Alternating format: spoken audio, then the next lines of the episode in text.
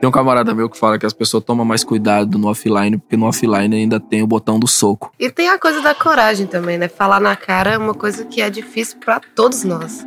Meu pai é o maior contador de história que eu conheço na vida, né? É isso. É isso então. Conta história, se você sentar aqui, ele vai ficar três horas contando casa. E ele conta casa assim, como se ele fosse cada personagem da situação. E ele faz o papel de um, faz o papel de outro, faz o papel de todo mundo, ator. Teve um dia que eu falei assim: ah, vou alugar uma lancha. Pá. Tava lá em Maceió. Eu falei: você é a véia da lancha hoje. Vou alugar uma lancha, bebida, churrasco, camarão. Aí teve uma hora que eu tava do lado da lancha, assim. Eu falei: ô, véi, o auditório que eu fui alugar essa lancha, porque agora eu gostei demais. Como é que eu vou fazer se um dia eu não puder ter isso? Mas vai ser muito ruim. Eu quero ter lancha pro resto da minha vida, sabe? Tipo entender a minha sensualidade e aceitar a minha sensualidade do jeito que ela é, minha beleza do jeito que ela é, tudo assim do jeito que é, me fortaleceu muito, me deixou muito viva. Assim. Você tem um negócio muito engraçado, você vai virando outro personagem, né? Quando você vai contando, e quem é que tá mexendo nessa mocidade? Desde criança, velho. Então, a sua expressão ela muda. Você tá aqui conversando, aí você vai virar o personagem que vai falar do dinheiro, você vira a viúva porcina, sabe? Eu sou o Emicida e esse é o Chama Aí, nosso movimento de fala e escuta. Por aqui, trazemos à tona conversas que a gente acredita, que inspiram e que têm conexão com a sua, com a minha, com a nossa vida. Histórias que ampliam nossos horizontes e despertam para novos pontos de vista também. Aqui no podcast, eu, que gosto pouco de ouvir histórias, chamei quem também ama contá-las. Marina Senna, Adriana Barbosa, Ailton Krenak e Sérgio Vaz compartilham comigo suas vivências. E a nossa conversa continua nas redes sociais do Nubank. É nós, nós, nós, nós, nós, nós, Bora!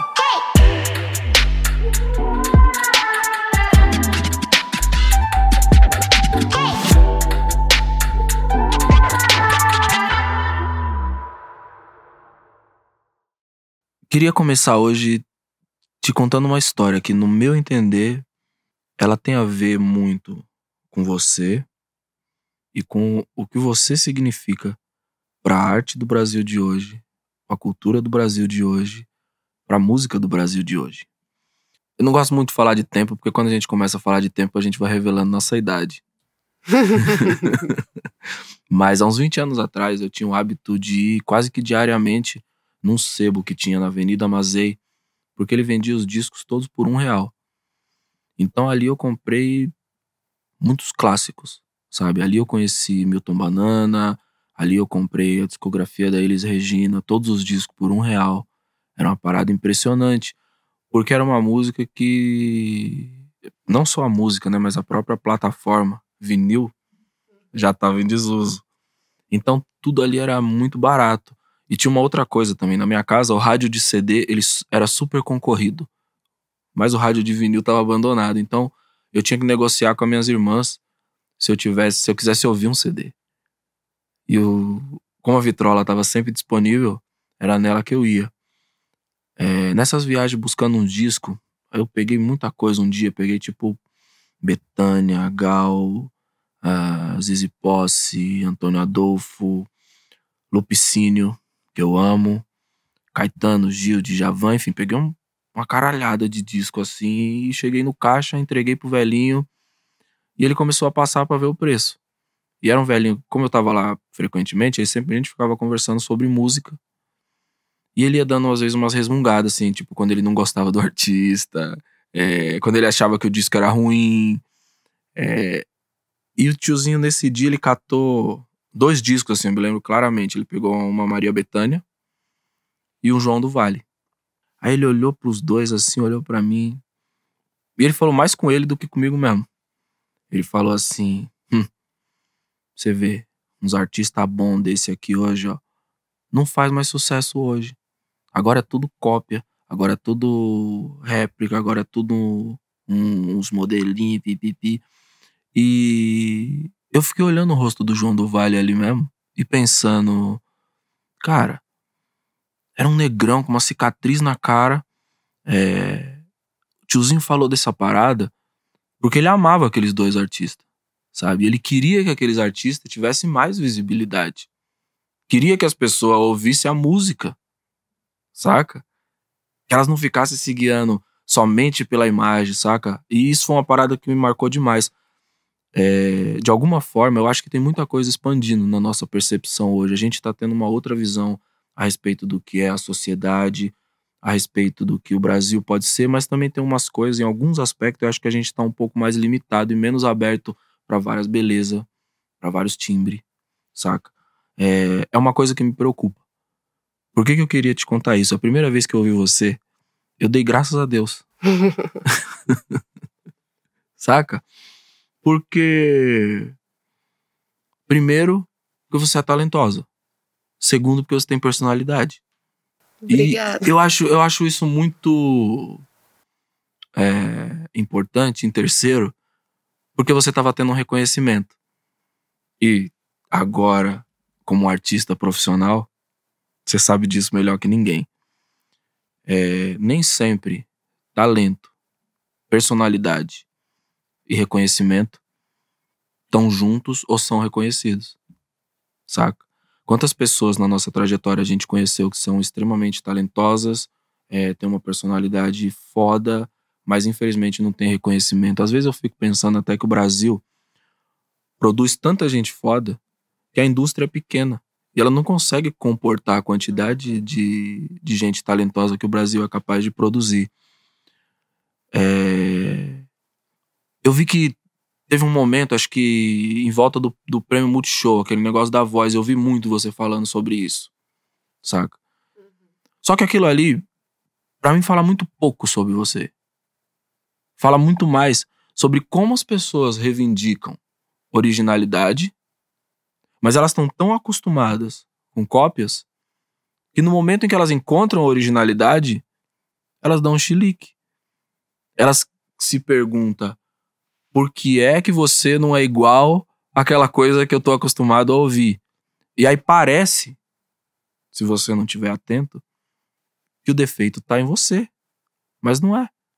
Você estava no meio de uma trajetória muito bonita das bandas pelas quais você passou, das histórias que você estava trazendo. É, a gente vai falar mais sobre isso hoje. Mas a minha opinião é seu timbre original. Ele é o resultado de uma parada, antes de qualquer outra coisa, biológica. É o som do seu corpo. É, da sua experiência de vida, da sua cultura, da sua vivência, das suas referências. Eu queria começar dizendo que Nunca permita que alguém te tire desse caminho, cara. É uma satisfação estar com você aqui. Marina Senna, senhoras Prazer e senhores. Prazer estar aqui. Muito obrigada pelas pausas. Eu quase chorei aqui. Eu tava aqui quietinha, assim. Não, eu sou. Sabe quando a boca fica assim? eu queria muito falar isso para você. Obrigada, Nelson. Muito obrigada. Porque, às vezes, e talvez você tenha passado por isso, talvez você tenha pensado nisso num momento meio de insegurança, né? Isso pode pegar a gente num momento de tristeza e a gente fica tipo, cara, ninguém gosta de mim. A internet tem uma coisa avassaladora que parece que você não pode sair na rua é. no dia seguinte, né? Uhum. E aí você sai na rua e percebe e tá que de boa, a vida, tá a vida normal. seguiu. Nenhuma daquelas pessoas existe. E as que existem não tem coragem de falar isso pra gente. Tem um camarada meu que fala que as pessoas tomam mais cuidado no offline, porque no offline ainda tem o botão do soco. Exatamente. e tem a coisa da coragem também, né? Falar na cara é uma coisa que é difícil para todos nós. Para mim também é difícil falar várias coisas na cara, assim. Então eu entendo que para essas pessoas também seja difícil falar na cara, ainda mais pelo nível das coisas que elas falam, né? Que não é. Tipo assim, a, às vezes a galera fala, ah, tá achando ruim porque a gente não gostou da sua voz. Não é porque não gostou da minha voz. Se você não é uma pessoa que me atacou na internet, então não leva essa crítica para você. Tô falando de gente que ataca mesmo, é gente que quer ir lá na internet te fazer assim, sentir a pior pessoa do mundo. E tem muita gente que quer exatamente isso. Mas eu Mas sinto, aí... sinto uma confiança muito grande em você. É, eu tenho muita confiança. Embora. Você é leonina? Minha, não, mas meu, minha Vênus e minha Marte em Leão. Porque as pessoas falam isso pra mim. Que eu sou leonina, por isso que eu acredito, que eu confio. Falou que se eu fosse de peixes, eu tava enrolado. Minha lua é em peixes. Não, é, é, tem, a, tem a balança, né? Da, mas eu sou libriana. Saquei. Então eu sou muito também compreensiva. Eu compreendo essas coisas. Eu olho para as pessoas que falam isso comigo, eu sinto uma quase uma empatia pela pessoa. Assim? Queria te abraçar. Queria, Mário- tipo assim, que você tivesse a oportunidade de me conhecer. Você nunca teria essa opinião sobre mim. É Claro. louco isso, né? O Mário de Andrade tinha uma frase muito bonita no prefácio do, do Macunaíma que ele falava que. Único- Eles- Um dos únicos livros que eu li foi Macunaíma. Ah, é? Ah, tá bom. Li Harry Potter e Macunaíma. Ó, a gente precisa fazer um parque do Macunaíma pra você Nossa, visitar. eu amo Macunaíma, velho. O Parque do Macunaíma também, né? Né? Não, Macunaíma. Aquela frase... Pouca saúde e muita saúde. Os, bra... os males do, Brasil, são. Pronto. É. Arrasou. Só precisava só ter isso no livro mesmo. Tem uma coisa que esse livro tem um monte de prefácio, né? Se não me engano, tem três, e todos eles estão no final. Aí depende da edição que você encontra. Mas tem uma É, frase nossa. muito boa que ele diz que ele sempre teve uma paciência muito piedosa com a imbecilidade. Sabe? É isso. Mas o que eu queria falar contigo é que eu sinto, de verdade, é, a confiança de quem teve um ambiente ao seu redor, ao longo da sua trajetória, que permitiu que você acreditasse em você. Faz sentido isso? É, quando eu tava em Taiobeiras, lá com minha família, né, que eu cresci em Taiobeiras. Eu nem eu não posso falar que eu sou de Taiobeiras mais, porque eu moro fora há tanto tempo que, tipo assim, eu não sei como é viver lá mais. Não, mas você nasceu lá. Mas eu vivi a maior parte da minha vida lá. Até hoje, 18 anos é a maior parte da minha vida. Qual né? foi a primeira vez que você saiu de lá? Foi com 18 anos que eu fui pra Montes Claros. Não é Taiobeiras no bagulho. Não É tem Taiobeiras. É Taiobeiras no bagulho. O tempo todo eu volto é pra lá. Se qualquer coisa acontecer, é pra lá que eu vou. Lá é meu lugar. A Lá é que memória, Meu umbigo está enterrado lá, então. Fazer o quê? Eu a amo. memória gostosa mesmo, as memórias gostosas de infância estão de todas infância, é, os valores, né? Principalmente fo- foram lá que foram criados, assim. E minha família é uma família. Minha mãe, meu pai, assim, são pessoas que nunca gostaram de. Tipo assim, podia até ter um negocinho aqui, mas não gostava de mostrar que tinha nada, entendeu? Tipo assim. É, sempre colocar a humildade em primeiro lugar, assim, tipo. Beleza, eu tenho um carro, eu consegui comprar um carro por conta do trabalho, por conta do não sei o que, não sei o que lá. Não tem nada, você não é rica, você acorda pra vida, você sabe? Então, nunca teve essa coisa de. Os valores são muito simples, são, são valores muito, muito básicos, entendeu? Tipo assim, que vem antes do dinheiro, vem antes de qualquer coisa, tem esses valores, essa honestidade, essa coisa assim. Então, eu fui criada nesse ambiente muito honesto, vamos dizer, muito simples, muito honesto, assim. E aí, beleza, fui criada lá, depois fui para Montes Claros. Com 18 anos, eu fui para Montes Claros. Mas eu comecei a ser artista mesmo foi em Montes Claros. Em Taiobeiras eu nunca tinha exercido, assim, realmente. Eu tinha que fazer balé, fazer uma coisa ou outra, assim. Nem cantar? Cantava uma vez ou outra, mas não, nunca tinha cantado profissionalmente, realmente, assim. Não, mas profissionalmente é difícil de estabelecer também. É. O que é o profissional? Tipo assim, eu nunca tinha tido um projeto meu que eu vendesse esse projeto, vamos dizer. Tipo assim, eu nunca tinha cobrado para cantar. Saquei. Eu acho que vira profissional quando vira profissão, né? Mas é, esse esse é um negócio que eu gosto muito de, de pensar no quando É a gente difícil. passa a se entender como artista. Eu comecei a me entender como artista mesmo quando eu fundei a Outra Banda da Lua. Foi a gente fundou a Outra Banda da Lua lá em Montes Claros, que foi quando realmente eu tive um projeto que eu falei, não, eu vou pôr toda a minha energia nesse projeto, isso aqui agora ele é o projeto da minha vida, tipo, não não existe nada. Esse é o projeto da minha vida, esse é o trabalho que eu vou focar. Foi assim com a Outra Banda eu fiquei cinco anos focada assim. Não existia nada, a gente vivia, era ensaio três vezes por semana. E, tipo assim, tinha pouco lugar pra tocar. Então a gente ensaiou mais do que tocou, na realidade.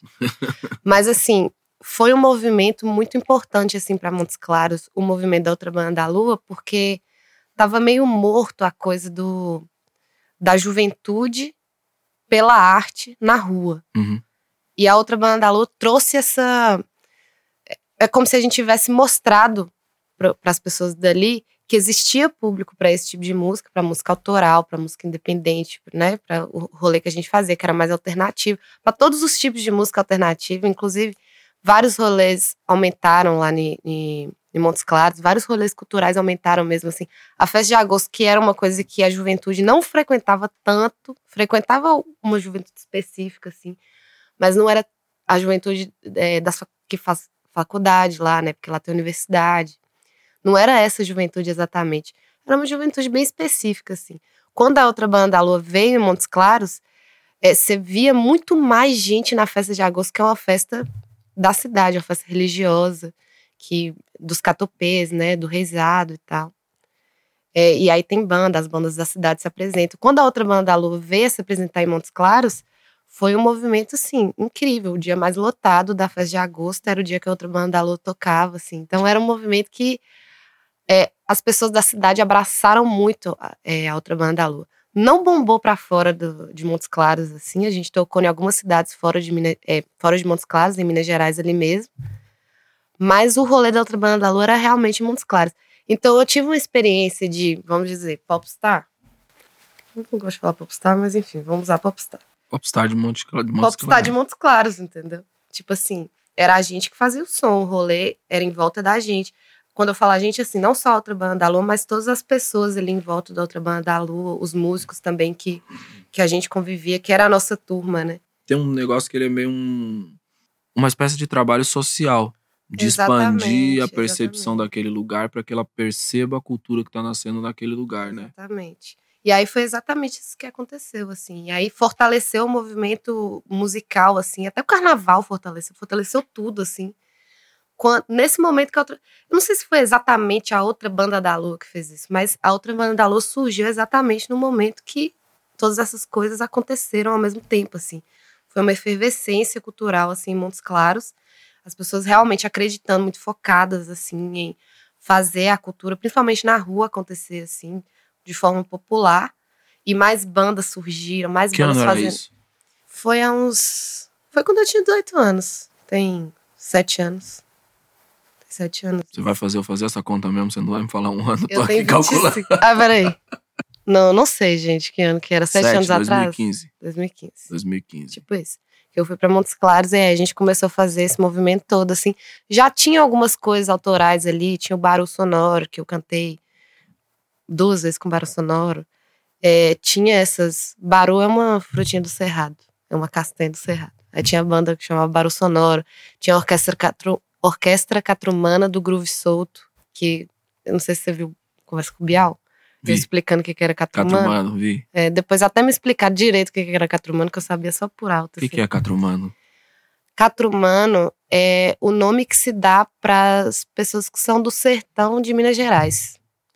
Me explicaram que é uma coisa mais ou menos que, que naquela época se andava muito de cavalo. E aí, quatro, catrumano significa quatro patas. E é como se o homem ele tivesse. é, a, a figura do cavalo fundiu com a figura do homem, e é essa figura de quatro patas. Por isso que somos Tipo um os minotauro. É, tipo assim. Nós somos essas figuras, Catrumã. Pouca gente do norte de Minas sabe isso. Quando eu fui para Montes Claros, que eu comecei a aprofundar mesmo.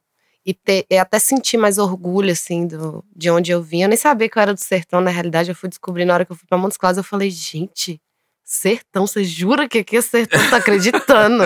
tipo assim, estudei na escola esses três, sertão, sertão pra lá, sertão pra cá. Eu não sabia que eu morava no sertão. Involuntariamente sertaneja. Exatamente. Tem um ditado maravilhoso, eu amo ele, que ele diz: é, os peixes não sabem que eles estão molhados. Não sabe. Não, depois que eu saí, eu falei, gente, é mesmo. Olha, tinha isso lá mesmo, Tinha. sabe?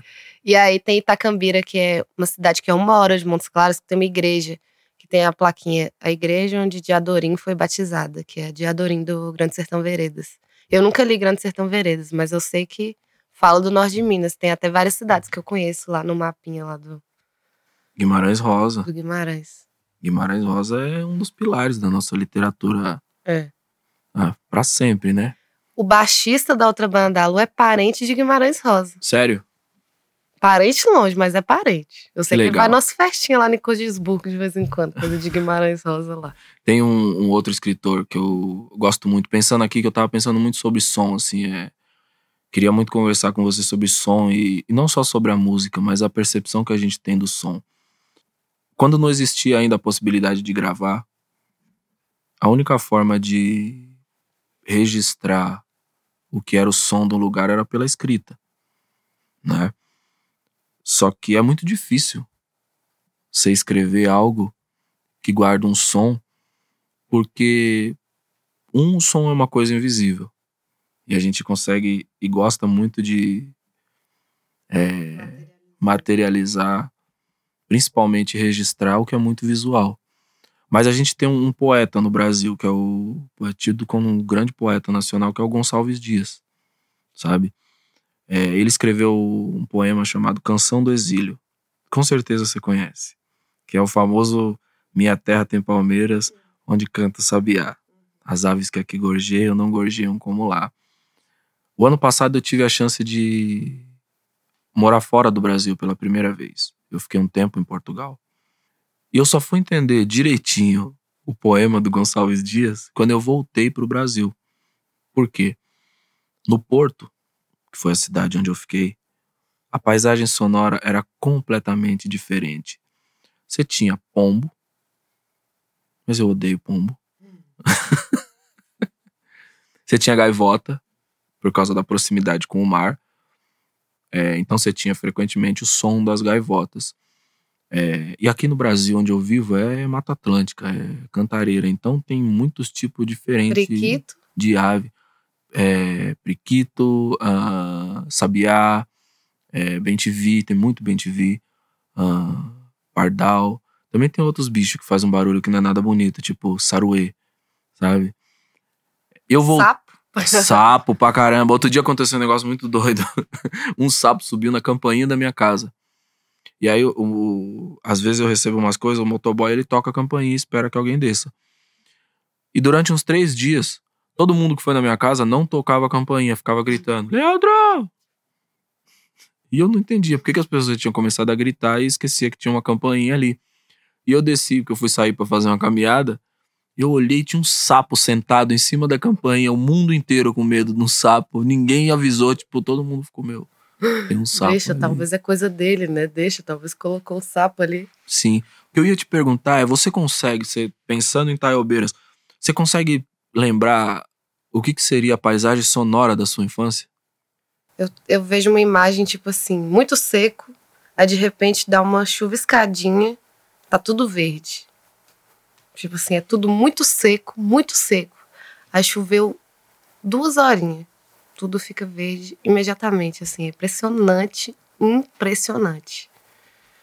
Agora, sonora, é coruja? Não, porque eu tenho uma, uma brisa maluca que é o seguinte: eu lembro, por exemplo, um radinho que não tinha muito grave tocando. sabe? Hum, uhum. Essa coisa de radinho de pilha. Eu lembro de som de. de panela no fogo, sabe? Tipo. Total. Total. E aí começa a vir outras memórias. Quando eu lembro, tipo, minhas, minhas melhores memórias, assim, da minha infância são na roça da minha avó, lá na Varginha. Que é lá nas. ó, tem Taiobeiras, aí tem Berizal, que é uma cidade perto de Taiobeiras, que é menor que Taiobeiras. E aí Berizal tem um, município, que é a Serra, que é tipo assim. Bem pequenininha também, não chega nem a essa cidade. E é onde a maioria da. Tipo assim, tem muito tio meu lá. Taiobeiras e Serras, os lugares onde é que tem meus parentes. Tem muito tio meu lá, vários primos meus, enfim. Uma galera lá na Serra. A maioria do povo tem lá, na realidade, é meus parentes. Qualquer casa que você entrar lá, pode saber que é meu parente. Aí tem a Serra, e aí minha avó, ela morava na ro numa roça que é na Serra, que é no município de Berizal, tá? E tem uma roça chamada Varginha. Ah, famosíssima, internacionalmente, inclusive. Não, Varginha é a cidade. Ah, não, é outra coisa. É outra coisa.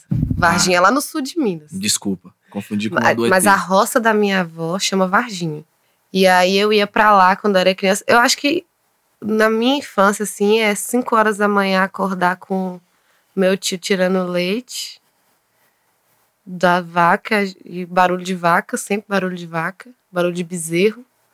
E aí eu ia lá com meu Balde de bonequinho, lata batendo, né? balde de lata batendo, e ele gritando com os bois, né? Que tinha a linguagem dos bois lá. Uh. É, exatamente.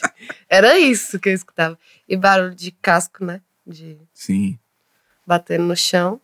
E aí eu já ia lá com minha canequinha de, de esmalte, aquelas branquinhas assim, da, bem da roça mesmo. Sei. Aí eu ia lá com minha canequinha e pegava leite direto da vaca, tomava um leite quentinho, assim, só espuma. Gente, tem nada mais gostoso. Eu nem gostava de leite, mas só quando era pra tomar assim na teta da vaca, aí eu ia tranquilo, eu amava leite. E eu ficava lá pirraçando as vacas. As vacas paridas, eu ficava lá em cima do curral, assim, pirraçando, porque vaca parida é brava. Sim. E eu ficava lá pirraçando elas. Tinha um medo, negócio não. de. Eu tinha uma tia que tinha uma chácara, a gente ia lá, vez ou outra. E tinha um negócio que hoje é impensável, assim, né? Hoje a gente é tudo super preocupado com as crianças, não pode pôr elas no lugar e tal, porque elas estão num lugar Sim. perigoso. Meu, os velhos, eles largavam nós, tinha um boi lá que era muito bravo. E ele ficava num curral gigante, assim. E aí tinha um rio do outro lado.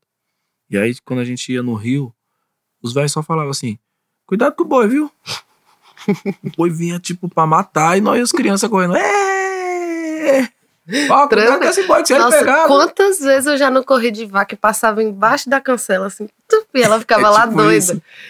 Véi, era muito bom. Muito Não, bom. e- Andava de cavalo, tinha um cavalo lá que chamava Ferreirinha.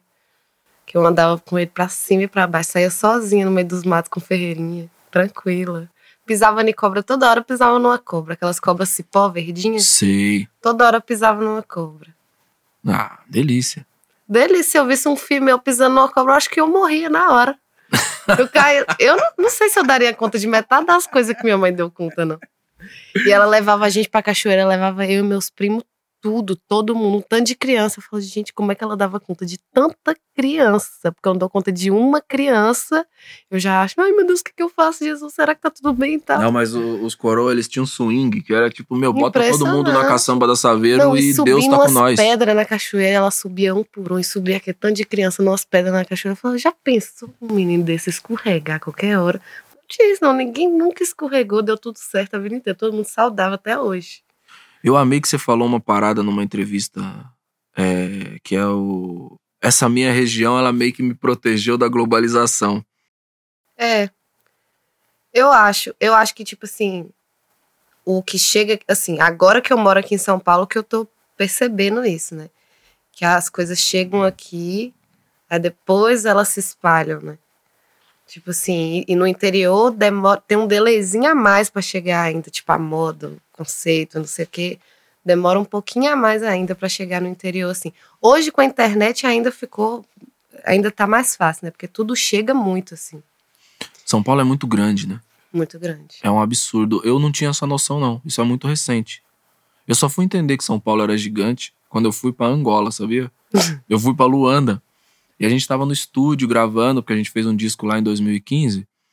E o, o cara que era o técnico de som do, do, do estúdio, ele já tinha vindo aqui em São Paulo. E aí o outro cara, tipo, nunca tinha vindo no Brasil, que tava trampando também, ele falou assim: de onde eles são? Aí ele falou: São Paulo. Aí o cara ficou, tipo, com a cara curiosa: São Paulo? São Paulo? Onde é São Paulo? No Brasil. Aí ele foi descrever São Paulo e eu vi ele descrever o São Paulo, tipo assim. É. Meu, é uma cidade que o avião fica voando mó tempão em cima e não acaba. Eu falei, São Paulo é muito São grande. Paulo é muito grande. Muito grande, gente. Só hoje eu tenho a noção de que São Paulo é imensa. Não, e quando eu fui, né, agora eu fui pra Europa e vi as, uma- algumas cidades grandes da Europa, vi como é que funciona, assim, né? Pelo menos ali, a área nobre, vamos dizer, né? Porque eu também só conheci isso agora que eu fui pra lá, que a gente vai tocar, né? Então você conhece ali a área onde é que tem os pubs, tem as coisas e tal.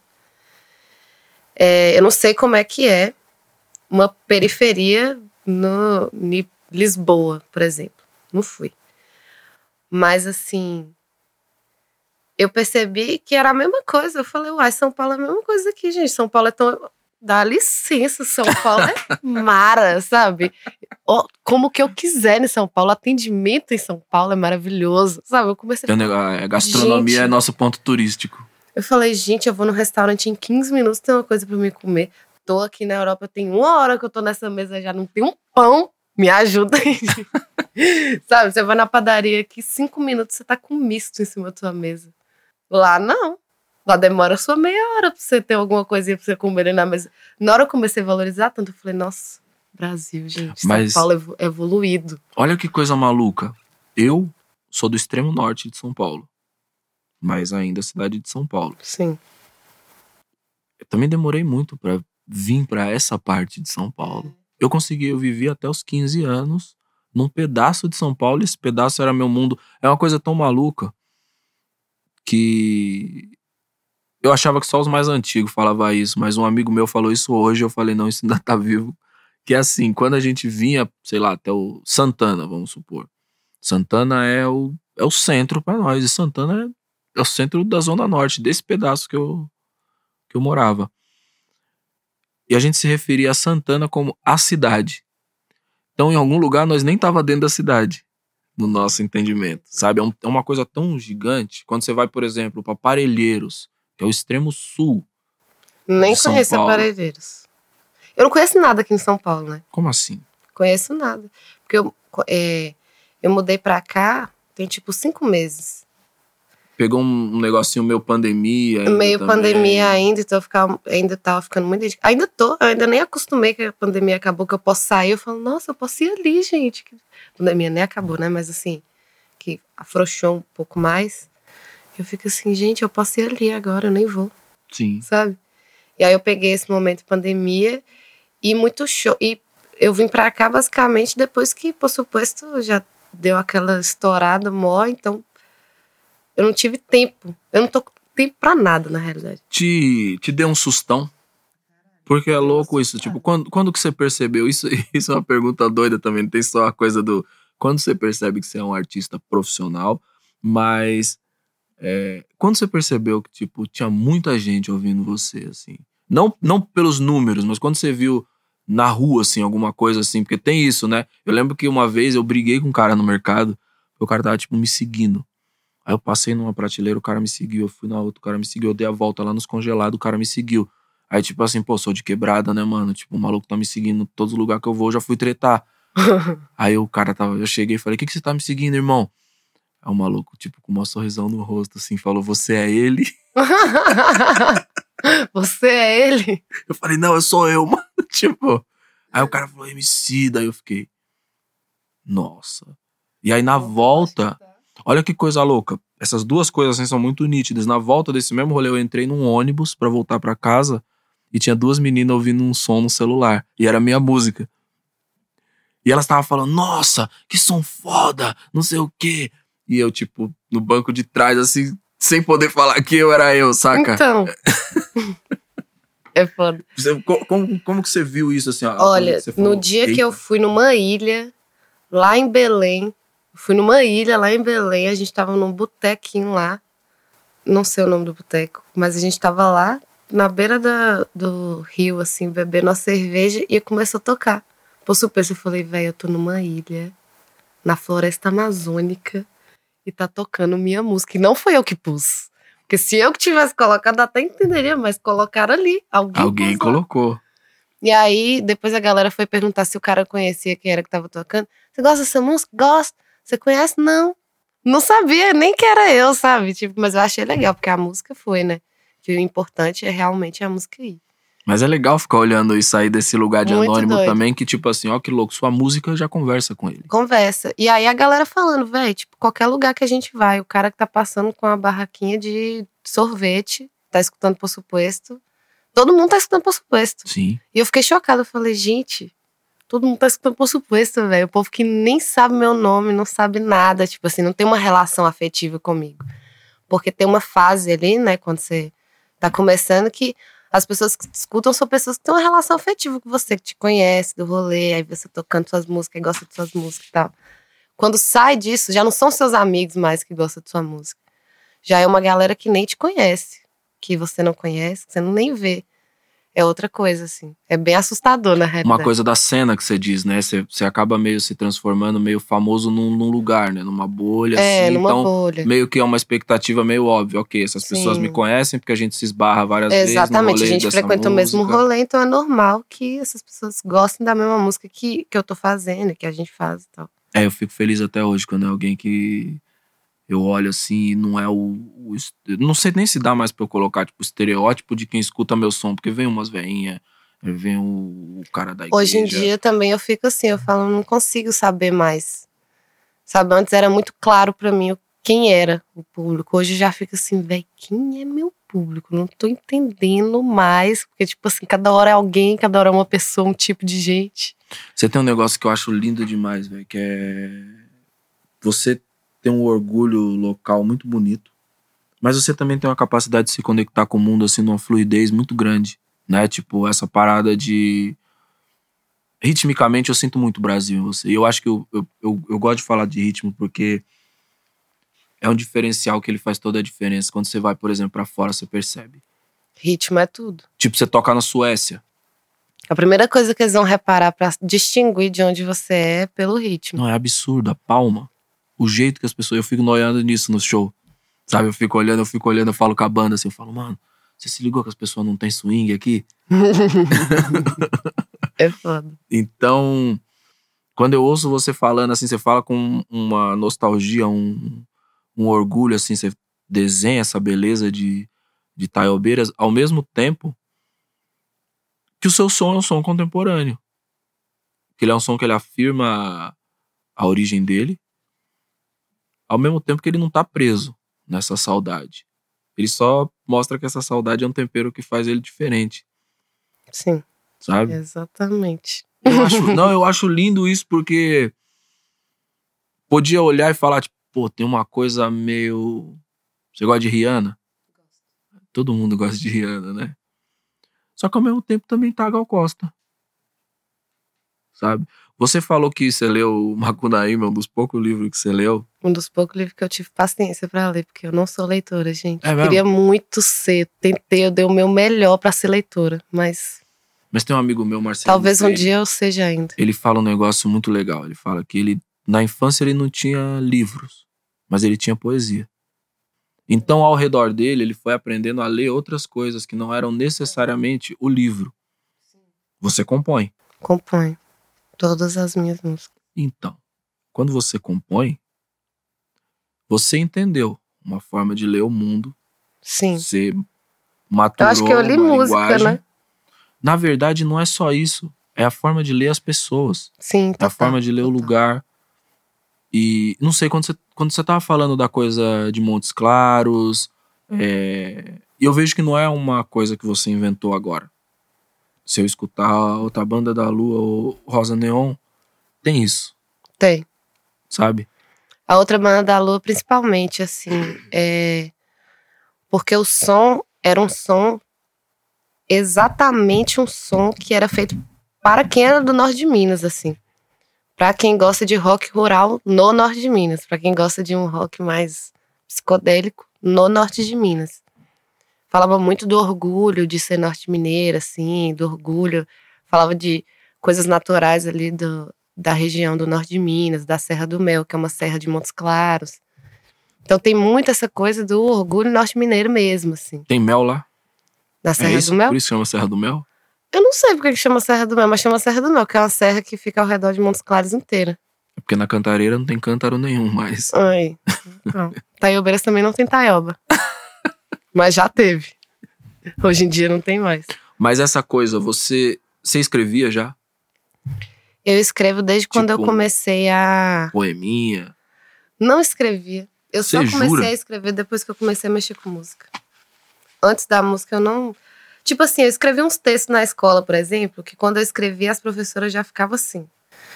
Tô achando que essa menina, ela é boa nisso, sabe? Teve um texto uma vez que eu escrevi na escola que minha professora de redação procurou o texto na internet depois pra ver se eu tinha copiado, porque ela não acreditou que foi eu que tinha escrito.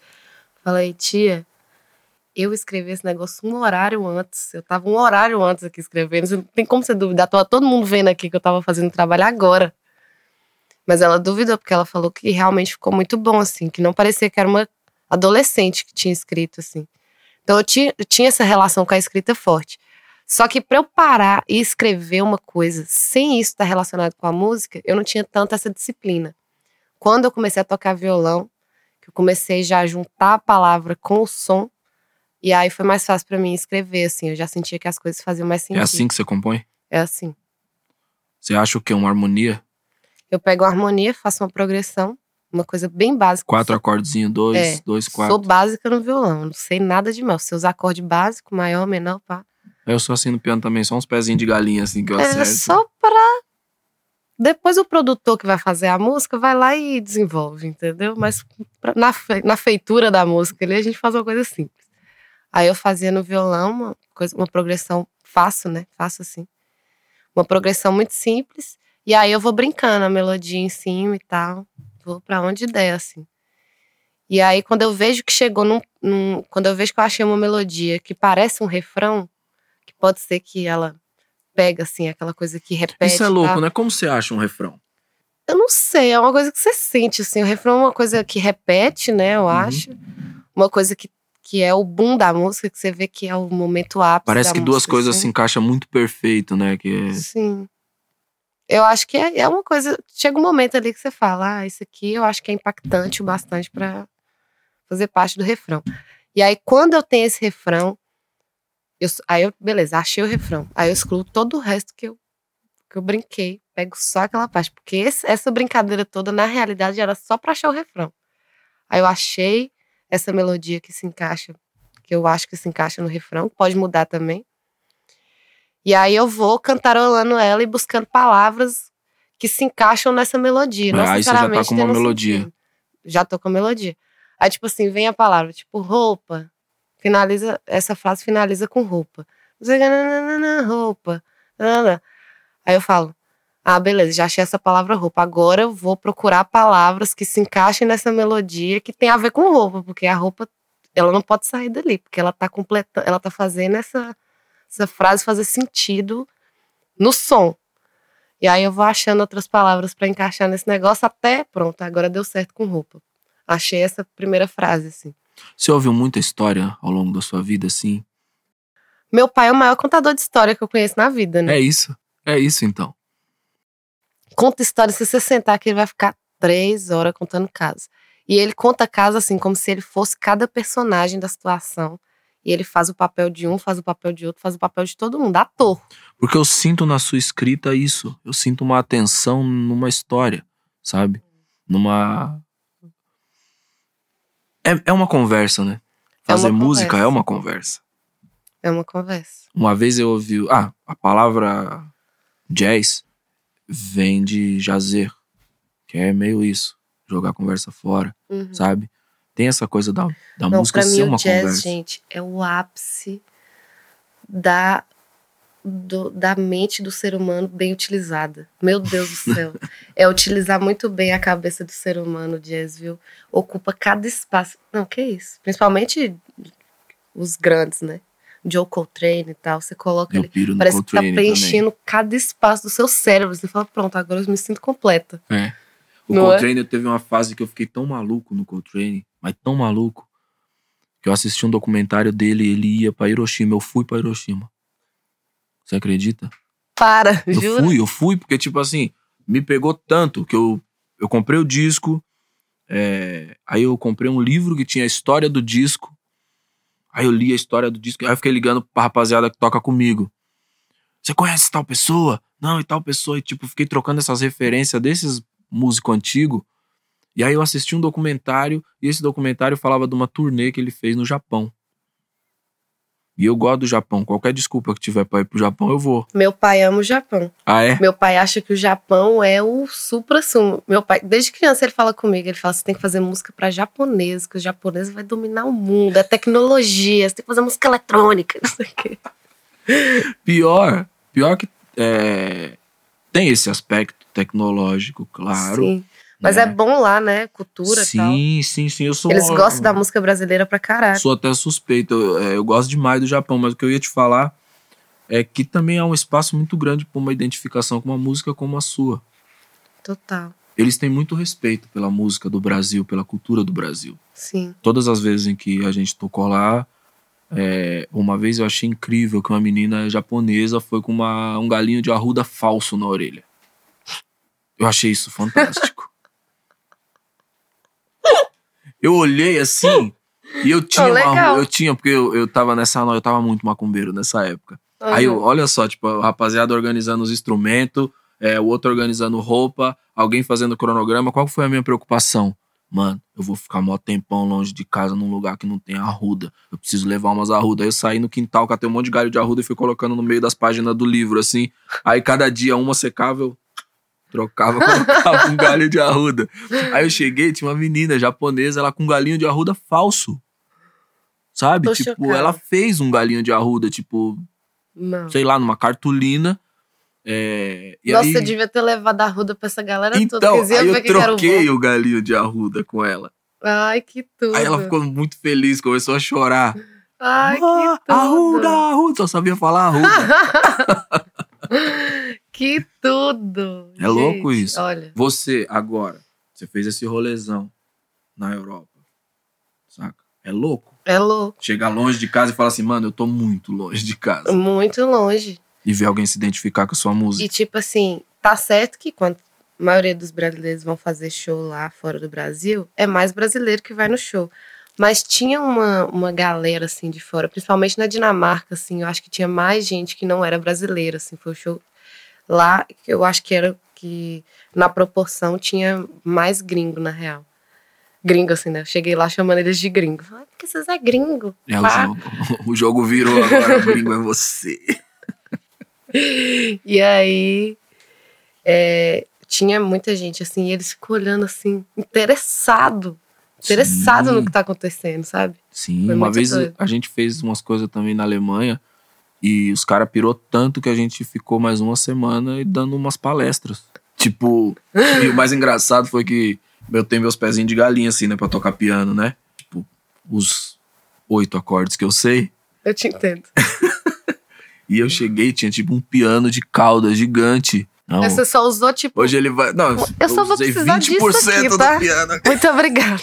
É, num, num dos vídeos que eu vi também, É, as camponesas. Camponesas, de Taiobeiras. isso, desculpa. É um grupo de, de canto que tem lá em Taiobeiras. Lindas. Tem dois grupos de canto lá em Taiobeiras. Tem o Coral Municipal e as Camponesas. E aí, inclusive, eu não tava cantando com as lavadeiras, mas a, a Lica, que era a pessoa que lavava a roupa lá de casa. A gente levava uma trouxa de roupa amarrada assim, pra ela lavar.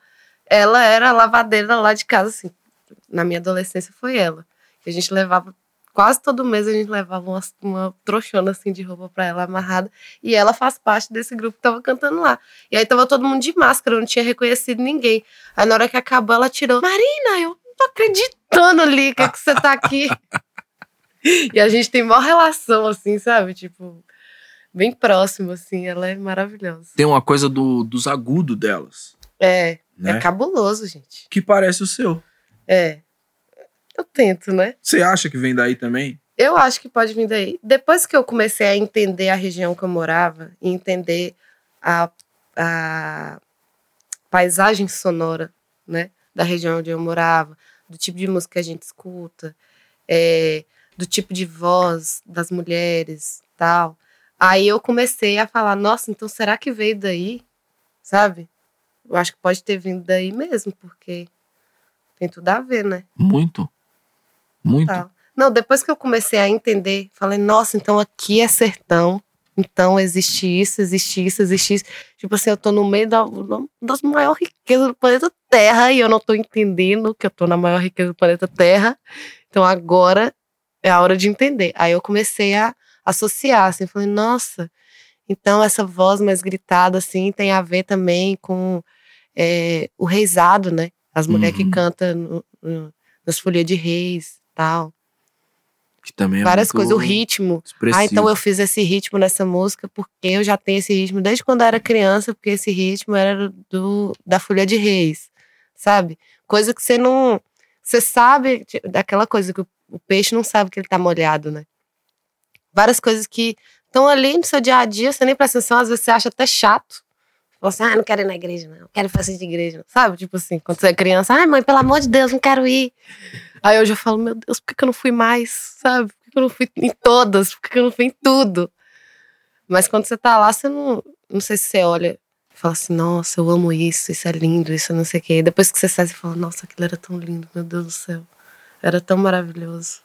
Sim. Sabe, graças a Deus eu tive essa oportunidade de ver isso de perto dentro da minha casa, na minha família, no, perto, na minha rua, sabe? Tipo, não foi uma coisa que eu precisei buscar, foi uma coisa que eu já nasci vendo. E agora eu, eu tenho a oportunidade de olhar para isso e falar, graças a Deus eu vi isso, graças a Deus eu convivi com todas essas coisas que são assim essenciais totalmente na criação da minha persona artística, assim. Não, e você entra numa árvore genealógica que ela é absurda, só tem monstro. Minas Gerais é tipo. Só monstro. Mas, por exemplo, quando eu morava lá em Teobes, eu não conhecia nem. Como é que é o nome? Clube da Esquina. Não conhecia o Clube da Esquina. Sério? Não conhecia o Clube da Esquina. Quando eu cheguei lá em Brasil, Montes é tão Claros. grande também. Eu cheguei lá em Montes Claros, aí, aí o povo falando, ah, é porque é o Clube da Esquina. Eu, Clube da Esquina? Quem é Clube da Esquina? Aí o povo falou, Milton Nascimento eu conhecia, porque Milton Nascimento era famosão, né? Nascimento é Tocou na novela e Nascimento. pá. Mas eu não conhecia o Clube da Esquina. E depois que eu falei, gente, isso é de Minas Gerais, tô chocada. Tipo assim, nunca imaginei que tão perto da gente. E tipo, Beto Guedes é lá de Montes Claros, né? Do lado. Que eu morei cinco anos em Montes Claros. Uhum. E, mas eu não conhecia, como é que é o nome? Da viola. Quem? da viola, que toca viola, que é lá da, da região do norte de Minas, sul da Bahia ali. Esqueci Esqueceu o nome ele. dele. Mas ele é fodão da viola, cabuloso. Mas o quê? Erudito? É um erudito, mas um erudito do sertão, entendeu? Tipo, Sei. Esqueci o nome dele, eu vou lembrar qualquer hora e eu falo. Ok. Fala aleatoriamente no futuro. No futuro, no meio do nada, numa entrevista. Ah, Então, fulano. Emicida? Tinha esquecido. Era aquela lá. Não, mas tipo. Mas eu não lá. conhecia várias coisas, eu não conhecia muitas coisas. Eu não sabia, por exemplo, que na Araçuaí, a cena da Araçuaí era no Vale de Jequitinhonha, que é do lado de Itaiobeiras, é tipo três horas de Itaiobeiras. É, eu não sabia que lá o cinema era tão forte, por exemplo. Várias coisas já foram filmadas lá, vários filmes já foram rodados lá. Lá tinha um cinema, inclusive. Tipo assim, na cidade, no Na sua meio do cidade Vale não tem cinema. Na cidade não tem cinema. Quantas pessoas tem lá? Tem 30 mil habitantes com a zona rural. Não é uma cidade minúscula, mas também não é uma cidade grande, igual, por exemplo, Montes Claros já chega a ser assim. Mas é uma cidade que tem uma estruturazinha, assim, sabe? E você sente uma responsa de ser continuidade dessa árvore genealógica? Que é uma responsa. É uma responsa. Tudo é uma responsa, né? É um milhão de responsas. Gente, o que eu mais Vamos aqui assustei. mais uma coisa pra você carregar. O que eu mais assustei com essa coisa de ter dado essa estouradinha, pá, foi a responsabilidade. Eu falei, nossa, quanta responsabilidade, tipo assim, responsabilidade com absolutamente tudo que você fala. Tudo. Nada você pode falar. Tudo que você fala meio sem saber, vão te cobrar na internet. Vão. Tipo assim. Na Então tem vida muito também. Né? Tem uma coisa de. Isso vai construindo o que, que você significa. Né? As pessoas vão também se encontrando. Exatamente. Inicialmente elas se E encontram aí na é nossa isso, tipo música. assim, tem que ter essa coisa de se preocupar com o que fala, porque às vezes as pessoas podem entender um milhão de coisas daquilo que você falou. Aí você já tem que planejar um jeito, como que eu vou fazer isso aqui ser exatamente entendido, não ter outras interpretações e tal, não sei o quê. Isso foi o que me deu mais. que Eu fiquei, meu Deus do céu, será que eu vou dar conta que eu sou tão desbocada? Mas assusta. Você sente? Você, isso assusta? Assusta. Teve uma hora que eu falei assim, ó, gente, Vou sinceramente, eu vou, mais nada. eu vou largar de. Não vou mexer com esse mais, não. Não vou voltar pra Teobesa, entendeu? Vou mexer com a loja de calcinha minha mãe lá com ela. Ficar lá de boa, sabe? Teve uma hora que eu falei, gente, pra que, que eu inventei isso? Eu tava de boa, velho. Tava tranquila, em paz. Mas eu não ia aguentar também. Se eu tivesse lá em Teobeiras mexendo na loja de calcinha com minha mãe, eu ia estar extremamente triste. E ela sabe disso. Eu acho que todo mundo sabe disso. Todo mundo da minha família ali sabe que eu tinha que sair fora mesmo, me caçar de ser cantora e dar outro jeito. Ah, Porque precisa. Sentiu que tinha. é uma coisa maior que a gente, né? Você sabe? Sim. E agora tem uma coisa muito bonita que é. Minas tá vivendo um momento muito legal, Muito, né? muito. Tem você, tem o Jonga, que foi tipo. Uhum. É, o FBC também tá, mano, Sim. crescendo muito esse último trampo deles. E o funk de BH Sim. é o melhor funk que tem, gente. Gente, assim, eu, eu sou mineira, né? Então, mas assim, pelo amor de Deus, é o que mais me emociona, assim. Eu fico emocionada. É muito lindo, é uma beleza nos arranjos, assim, na melodia e tudo. É muito lindo. Em todos os, os nichos, assim, você vê que BH tá. É, eu Minas escutava Gerais. né? muito na antiga os funk de BH.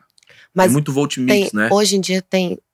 O que eu mais amo, que eu sou mais fã, é o Vitinho LC. Que é de lá de BH. Véi, é de uma. Meu Deus do céu, de um refinamento, assim, sabe? Tipo, uma coisa tão bonita, os arranjos, a voz dele é linda demais. Mas também tem outros nichos que estão rolando muito, além do rap, do funk, agora do pop, pop MPB, né? Tem a Lagoon também. Não sei se Fraga Lagoon. Sim, claro. Eu fiz uma Tá música com eles. lá. É... A, a gente fez uma música, O Descobridor. Foi esse ano. É. Pois é. Tem em todos os. Pra todo gosto tem gente de Minas Gerais, assim, muito boa. Sim. O, o pessoal do Skank lá também. É, Eu gosto muito da. Clara Lima. Sabe a Clara Lima? Clarinha, aham. Eu, eu, Adoro. eu gosto é muito dela. Ela é foda. Sabe? Precisa até qualquer dia fazer um barato com ela.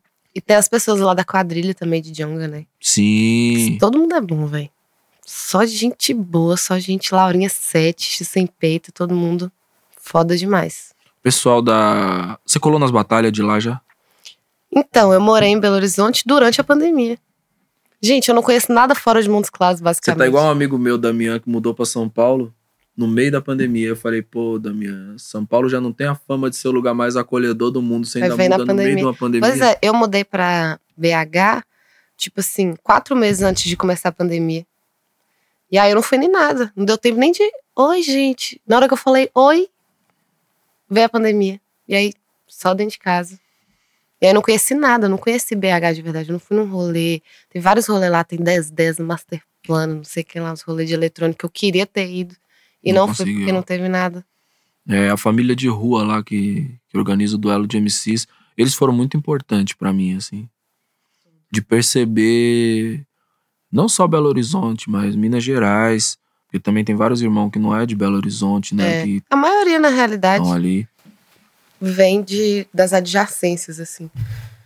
Porque Minas Gerais é tão grande e, é- e o primeiro lugar que a gente vai é para Belo Horizonte, né? Então você vê muita gente que é de outros lugares lá. Muitos artistas que são de, do norte de Minas, que são do sul de Minas, o Triângulo. Você vê muita gente lá no, lá no Belo Horizonte. Rapper. Muitos rappers são do norte de Minas, inclusive. Tem- conheço vários que são do norte de E Minas. tem que essa variaçãozinha, o sotaque vai dando uma variada, né? Varia muito. No norte de Minas já é uma coisa Minas misturado com Bahia, né? A gente já fala mainha, painho. A gente já fala várias coisas assim que o povo fala que é mais da Bahia, né? mas a gente fala também assim no norte de Minas. É, tipo, falar de, tipo, vou ali na casa de fulano, não é na casa, vou ali na casa de Emicida, não vou na casa do Emicida. Já a gente já fala assim, várias coisas que já são mais abaianadas assim.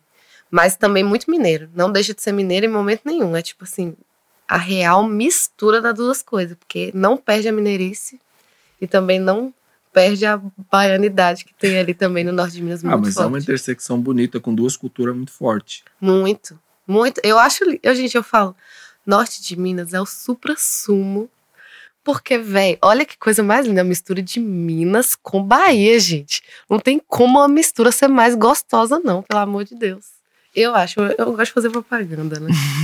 eu não, eu sou super bairrista, te entendo demais. Você entende? Porra. Eu sou muito barrista. Eu falo, que lugar melhor que o norte de Minas não tem, gente. Acorda. Eu fico, eu sou embaixador da Zona Norte. que? Adoro. Vocês já foram no Mocotó? Você já foi no Mocotó? Nunca fui. Ah. Precisa levar você no Mocotó. Me leva. Não, me leva pra vários rolês, por favor. eu preciso conhecer mais, assim, tudo. Só conheço minha casa aqui, gente. Basicamente. Eu, eu li uma entrevista sua que você falou um negócio que eu dei risada aqui. Você falou que não sabia o que que era poder aquisitivo e agora você sabe e não quer nunca mais não saber. Não, teve um dia que eu falei assim: ah, vou alugar uma lancha, pá. Tava lá em Maceió. Eu falei, você é a véia da lancha hoje, vou alugar uma lancha, bebida, churrasco, camarão, pá. Falei, não vou pagar de rica aqui hoje, vou gastar o preço de um iPhone nessa. Aí tá. Aí teve uma hora que eu tava do lado da lancha, assim, eu falei, ô, véi. O auditório que eu fui alugar essa lancha, viu? porque agora eu gostei demais. Como é que eu vou fazer se um dia eu não puder ter isso? Mas vai ser muito ruim. Eu quero ter lancha pro resto da minha vida, sabe? Tipo, como que eu nunca tinha entrado numa lancha antes, sabe? Pelo amor de Deus, isso é tão básico. Todo mundo tinha que ter uma lancha eu- pra andar. Sei. Falei, nossa, eu nunca mais quero não, não poder alugar uma lancha. Falei, "Ah, eu quero, inclusive, comprar uma lancha, pelo amor de Deus. Isso foi uma questão pra você, a parada da grana? Foi. Assim, lógico que nunca passei fome, nunca tive muitas necessidades tão básicas assim, né? Como a maioria dos brasileiros, né? Porque a gente sabe que a gente vive num país muito desigual. Uhum. Mas assim, nunca foi uma coisa fácil, nunca foi dinheiro, nunca foi uma coisa que tava ali colocada pra gente, ok, sabe? Tipo, podia ficar tranquilo todo mês? Não. Não podia ficar tranquilo nenhum mês. Tipo, eu lembro de minha mãe chorando porque perdeu 300 reais uma vez. Aí eu fico pensando, gente, hoje em dia eu gasto 300 reais, eu vou jantar ali, eu gasto 300 reais. E minha mãe chorando por causa que perdeu 300 reais. Então, era essa diferença. Esses dias mesmo eu levei minha mãe pra praia e a gente sentou numa barraca. Eu falei, o que, que você quer pedir, mamãe? Tava, tá, fomos pedindo, pá. Aí ela, nossa, é a primeira vez que eu sento numa barraca e não me preocupo com a conta. Aí é isso, tipo assim, Louco, beleza. Né? Ia lá na praia? Ia. Sentava na barraca? Sentava. Mas era tipo assim, vixe, o picolé de 10 reais não vai dar, não. Sabe? Tipo assim. Sim, tinha que ser tudo super. contado pra gente poder aproveitar aquela situação ali, tinha que ser muito regradinho. A minha avó levava umas tapoeiras, assim, com, com comida, assim, não podia comprar nada. Então. Tipo assim, dando o seu jeito, né? Tipo assim, um a gente negócio- vai pra praia, mas aí é isso, tem essas restrições. É, tem um negócio do pra criança, né? Que é uma parada que a gente também tem, tem que ficar super ligeiro quando a gente vai ensinar, porque a gente tinha uma coisa do comprar. E a, a- naquele momento a gente achava que a comida que a minha avó trazia no tapoeira era menor. Sim. A gente queria o que tinha o rótulo, que Exatamente, tinha o era personagem da televisão Era desenhado. me dá não sei o que, me dá não sei o que lá. Né? E aí eu via minha mãe, tipo assim, com 20 conto no bolso. Eu achava que era um dinheirão. Eu falava, como assim você não pode me dar? Você tem 20 reais. Me dá o picolé. Mas, tipo assim, se ela me desse picolé, eu ia gastar 10 reais, porque o picolé, né? Sei lá quanto que tá o picolé. Mas assim, é isso. Aí quando eu fui pra Montes Claros, é, eu não conseguia me sustentar como artista. Então, nesse momento que eu morei em Montes Claros, minha mãe pagou meu aluguel, minha mãe pagava minha alimentação. Então, é um privilégio ter isso, ter isso. até isso, entendeu? Que é o Sim. básico, que é o mínimo. Tipo assim, pagar um aluguel, pagar uma alimentação, é o básico, é o mínimo. Mas era um luxo, né? Você poder fazer isso. Lá em Taiobeiras, na, nas cidades menores do norte de Minas, é muito comum que as pessoas vão para Montes Claros para estudar, para fazer qualquer coisa, né? Eu, no caso, eu não fui para estudar, eu fui para cantar. Então, era tipo assim, como assim eu vou gastar dinheiro pra Nossa, ficar vagabundando? Obstinada. Fui obstinado, fui Imaginei assim, não, eu. quero ser cantora. Quando você falou, imaginei que você tinha ido, tipo, não, vai fazer uma universidade também. Não, eu fui pra ser cantora. E aí eu falei com a mamãe, eu falei, mamãe, sabe, igual meus primos tá indo fazer faculdade, a mãe deles tá pagando lá o aluguel deles pra eles fazer faculdade, não sei o que, não sei o que lá. Finge que eu vou fazer uma faculdade. Finge que eu tô indo passar um tempo lá fazer uma faculdade. Então eu tive esse apoio, entendeu? Eu tive esse. Você é leonina, base. cara. Você foi registrada no, no dia errado. Não, mas é porque a Vênus e a Marte tem a ver com trabalho. É, é a Marte que tem a ver com trabalho. É por isso que eu sou Ah, é? leonina no trabalho. Mas aí tinha isso, tinha essa, essa facilidade, né? Eu falo que eu fui muito sortudo, meu Deus do céu. E quando Tipo você sentiu. é, Ah, que as coisas estavam prosperando. Demorou. Demorou muito, assim. Mas você se ligou rápido, por exemplo, na necessidade de se organizar. Quando eu tava lá em Montes Claros com a outra banda da Lua, a gente não conseguia se organizar mais do que a gente já era, né? Assim, a gente não era muito organizado porque não dava. Porque, tipo assim, ninguém lá nunca tinha sido produtor de banda. Então não tinha como ter um produtor. Não tinha, não tinha um empresário, não tinha, não tinha nada. Era tudo a gente que fazia. Então a gente se organizava ali do jeito que dava e tal. É, quando o Rosa Neon veio, que já foi com pessoas de Belo Horizonte, aí já tinha gente que já tinha sido produtor, já tinha uma movimentação cultural ali com pessoas que já sabiam o que fazer com bandas, né? Uhum. Mesmo que não sabia, tipo, muito, no Rosa Neon a gente aprendeu muita coisa junto. Até quem tava fazendo produção, que tava fazendo tudo ali, a gente aprendeu junto, assim, foi tipo uma escola para todo mundo. Mas no Rosa Neon foi o momento que tudo começou a se estruturar mais, assim. Porque na outra banda Alô a gente não tinha nem como. Tipo, a gente queria se organizar, a gente queria trabalhar direitinho, mas não- a gente não via como, tipo, não tinha quem produzir a gente, a gente não sabia fazer nada, assim. Nem subir a música no, nas plataformas digitais, entendeu? Registrar. registrar, coisa de UBC, de não sei o que, não sei o que lá. A gente não sabia fazer essas coisas. Então, essa é uma parada que. Ah, pela qual eu tenho muito interesse, porque muitas vezes a gente começa a acender e essa questão ela fica um tanto quanto desamparada, né? Fica. Muito desamparado. É muito frágil isso e é muito perigoso pra nós. É perigoso. E eu sempre fui uma pessoa que, tipo assim, eu não vou deixar nada acontecer na minha carreira sem eu saber. Tipo assim, eu preciso saber o que, que significa aquilo ali como é que faz, o que que é. Eu não vou assinar nada se, se eu não souber exatamente o que, que é que tá se tratando, sabe? Eu sempre fui Uhum. muito cabreira. Essa coisa de mineiro também, norte mineiro, cabreira, assim, que acha que todo mundo quer passar a perna na gente. Mas na A gente é desse jeito, já Tem chega que assim. ficar com essa antena pra cima. É. Tem? E aí, é, eu nunca fui assim. Então, eu tinha muito interesse em saber as coisas. Tipo assim, como é que sobe uma música, como é que faz, e essa porcentagem aí, esse não sei o que aí. Como é que, que porcentagem é essa? O que, que significa a porcentagem de tal coisa, tal coisa, tal coisa? Por que, que essa porcentagem tá mais pra fulano, pra- sabe? Eu Sim. era essa pessoa. Você Sou tem um negócio pessoa. muito engraçado. Você vai virando outro personagem, né? Quando você vai contando. E quem que tá mexendo nessa porcentagem? Desde criança, velho. Desde criança. Os- a sua expressão, Igual meu pai, a né? sua expressão, ela muda. Você tá aqui conversando, aí você vai virar o personagem que vai falar do dinheiro. Você vira a viúva porcina, sabe? Total.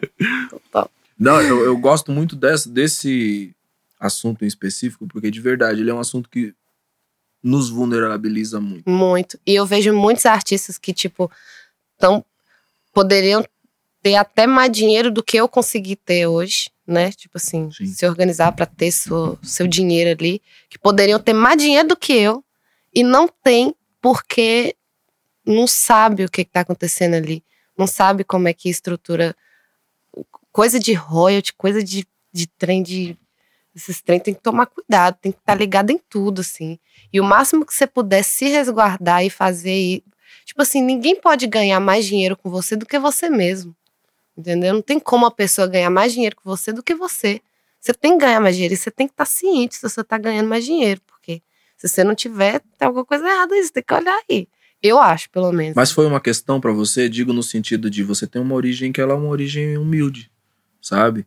Essa experiência da sua família, né? O ambiente no qual você cresceu e só saiu de lá com 18 anos. Isso foi uma questão, como eu posso dizer, uma questão meio existencial, assim, você ficou meio tipo, meu Deus, será que eu mereço? Meu Deus. Muito. Eu sinto isso até hoje, né? É, Até hoje. Eu acho que síndrome de impostor é uma coisa que é difícil tirar da gente, inclusive, né? Porque direto eu fico assim, nossa. Será que. Sabe? Quando você tá gastando, quando você tá gastando um dinheiro alto, você fala, nossa, esse dinheiro era, significava tanto, sabe? Tipo, meu sim. Deus do céu. Muito sofrido gastar. conseguir aquele pouquinho, É. né? Minha mãe, até hoje, minha mãe e meu pai, eles, tipo assim, de vez em quando eu mando um dinheiro, alguma coisa, não é nada demais, não, só pra dar um help, aquela coisa. Eles ficam, tipo assim, pelo amor de Deus, pra que isso? Pra que isso, sabe? Tipo assim, não faz isso não, sabe? Tipo, fica achando que eu tô gastando meu dinheiro todo e não sei o quê, tipo. Tem essa coisa de, ai, eu compro um trem, o trem é 100 reais. Nossa, mas é muito dinheiro, mas não gasta isso. Eu fico, não, mamãe, tá tudo bem, ó, tá tudo bem. A gente ainda tem essa coisa de, de ficar com medo de gastar o dinheiro, porque fica com medo de faltar o dinheiro, né? Tem essa. Mas síndrome de impostor, já teve uma vez que eu chorei. Teve uma vez que eu chorei, que eu tava tocando num lugar que as pessoas eram muito diferentes de mim, assim. E foi numa época ainda que eu não tinha todo esse aparato de beleza, de styling, de não sei o que, de não sei o que lá. Então eu ia como dava, né? E aí, quando eu me vi nesse ambiente de pessoas muito diferentes de mim, que eu tinha certeza que a realidade delas era muito diferente da minha, tinha certeza que elas não estavam passando pela 1% das coisas que eu tava passando naquele exato momento que eu tava cantando naquele lugar. Na hora que eu saí do. E eu tava cantando e todas as pessoas estavam me amando, tal, tudo pagando pau, não sei o que. Eu falei, velho, se eu não fosse cantora, essas meninas aqui nunca iam olhar pra mim, sabe? Na hora que eu senti isso, eu fui, direto eu fui pro banheiro e fui chorar. Porque eu fiquei me sentindo muito mal. Fiquei assim, nossa, eu não devia estar aqui, tipo assim, tem nada a ver, minha realidade é outra, entendeu? Eu vou pra lá, sabe? Vários momentos eu já- senti isso. assim. Eu tive muito isso no começo. Agora eu já fico é assim, agora eu tô de fantasminha boa. também. Tipo assim, se o problema era a bolsa que eu não tinha, agora eu tenho a bolsa. e aí? Mas é um fantasma que ele visita a gente. Sabe? Ele visita É. a gente com uma certa frequência, Sim. Vamos dizer assim. Eu tinha uma coisa muito louca, assim, porque, por exemplo, eu sempre fui muito tímido, né? Eu tinha uma coisa que era meio que uma chavinha que eu ligava e eu me fingia de extrovertido. Mas eu sempre fui muito pra dentro, assim, Eu já senti isso também. sabe? Que eu era assim, eu falava, nossa, agora eu não tô conversando nada. Aí subiu no palco, de repente, Tinha isso. extrovertida. Aí Eu- na hora de conversar já fica. É, eu tive um choque muito grande, assim, que é assim, eu era invisível. É, essa era a minha percepção da minha existência. Eu era invisível. Eu era descartável. E de um momento para o outro, acho que em 2000 e Foi a quando? partir de 2006. Mas Foi foi que momento? Você começou a ser artista? Cara, é, quando na verdade quando eu comecei a ser reconhecido, né, por causa das batalhas de freestyle. Foi, na- foi depois das batalhas de freestyle que Eu comecei a sentir que minha existência brilhava quando eu comecei a ser artista. Foi na outra Ah. banda da Lua. Eu fiz até uma música. Quando eu entrei na outra banda da Lua, eu fiz uma música que chama Lua. Que a letra dela é Nem sei se vou dormir agora que eu descobri o amor. Foi basicamente pra falar sobre isso, assim, falar sobre como eu descobri que eu me amava, como eu descobri, tipo assim, eu não queria nem dormir, eu não queria nem descansar, eu só queria Você viver quer assim ficar com aquela energia vivendo viver esse aquilo, né? amor todo que eu tava sentindo, assim. Porque quando eu subi no palco a primeira vez com a outra banda da Lua, eu falei, que? Que poder? Eu não sabia que eu tinha esse poder. Não sabia, tinha um poder dentro de mim, assim, que ele realmente só foi ativado no momento que eu subi no palco com a outra banda da Lua, assim, a primeira vez. Eu falei, gente, olha que delícia essa sensação.